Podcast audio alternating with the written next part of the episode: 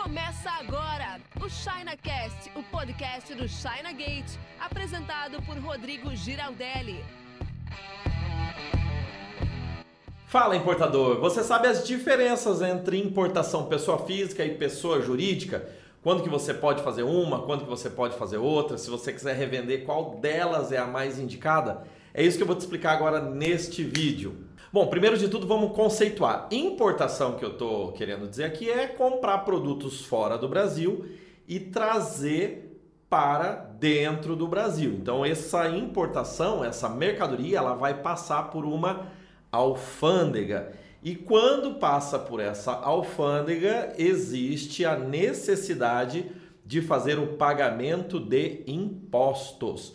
Tudo que você for importar acima de 50 dólares está sujeito a pagamento de impostos, beleza? Então abaixo de 50 dólares pode ser que passa, pode ser que não, mas acima de 50 dólares tem que pagar imposto e isso já está falado. Não vou abordar mais esse assunto. Porém, você paga imposto sobre pessoa física e também imposto sobre importação quando você faz na pessoa jurídica, PJ. E quais são as modalidades mais indicadas? Bom, se você quiser importar para uso e consumo, você pode sim fazer importação em nome de pessoa física, não tem limite de valor. Você pode importar uma embarcação, um barco, uma aeronave, um avião, você pode importar um iate, você pode importar uma máquina que você queira comprar lá de fora para fazer é, uso, não tem problema. Porém, sempre que você faz importação em nome de pessoa física, o objetivo desse produto deve ser para utilização, para uso, né? Dessa pessoa física, do CPF, você mesmo. É igual no Brasil, é quando você vai comprar um carro. Esse carro é para você, você geralmente compra no seu CPF. Agora, se o carro é para empresa, para fins comerciais, um caminhão, uma picape de entrega, sei lá, ou até mesmo um carro que vai levar aí vendedores para cima e para baixo, funcionários da empresa, então é feito a compra no nome de PJ, pessoa jurídica. Então, Pode importar pessoa física? Pode. Pode importar pessoa jurídica? Pode. Depende qual que é o objetivo. Então, importação pessoa física deve ser de qualquer produto, máquina, equipamento, desde que seja para uso ou consumo. Da mesma forma que importação pessoa jurídica, sim, é deve ser feita por empresas, né? São pessoas no final, tudo pessoas, né? Porque empresa no. Quem que é empresa? Empresas são pessoas que trabalham lá na empresa sob um CNPJ, né? Mas devem ser feitas em nome do CNPJ, em nome da razão social, em nome da pessoa jurídica, quando o objetivo é uso e consumo na PJ, na empresa, ou aqui que tem o porém, quando o objetivo é revender. Quando você tem o objetivo de fazer negócio, de revender com lucro, deve ser feito na pessoa jurídica. Por quê? Porque a pessoa jurídica é o organismo, é o órgão, é a instituição. Na contabilidade a gente fala é a entidade que suporta você fazer toda a tramitação legal para revender isso com lucratividade e apurar esse lucro. Por exemplo, você vai fornecer nota, a pessoa jurídica ela cumpre algumas normas legais do ponto de vista de comercialização e tudo mais.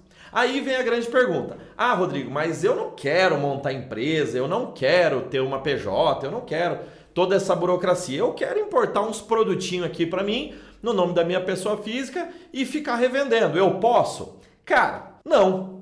Tecnicamente não, legalmente não. Se você está importando com o objetivo de revenda com lucratividade, deve ser na PJ. Mas não tem desculpa para não ter uma PJ, porque até mesmo a MEI, aquela instituição MEI, o CNPJ MEI, microempreendedor individual, que você monta aí e bom, monta, né? Você se cadastra, o seu CNPJ sai em poucos minutos.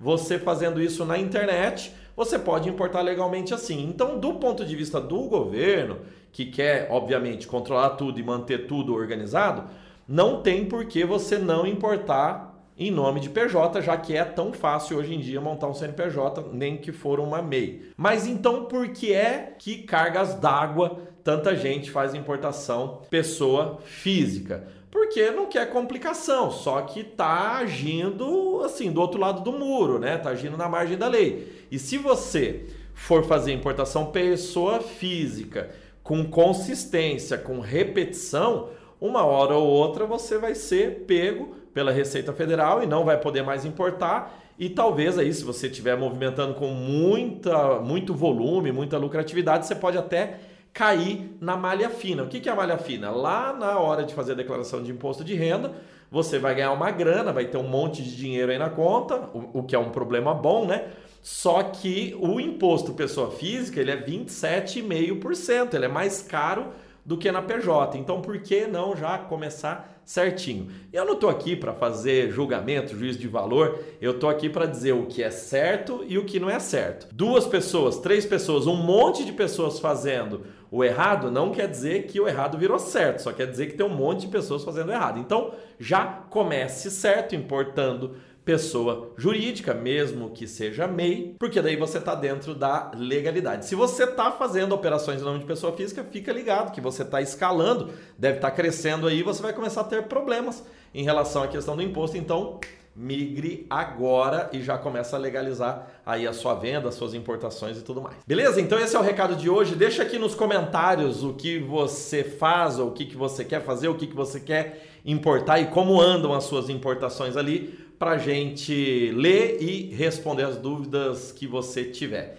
Deixa aqui no comentário e compartilhe esse vídeo com alguém que você acha que pode gostar também. Eu sou o Rodrigo Giraldelli, fundador da China Gate, estou te esperando aqui nos comentários. Você ouviu o ChinaCast com Rodrigo Giraldelli. Oferecimento chinagate.com.br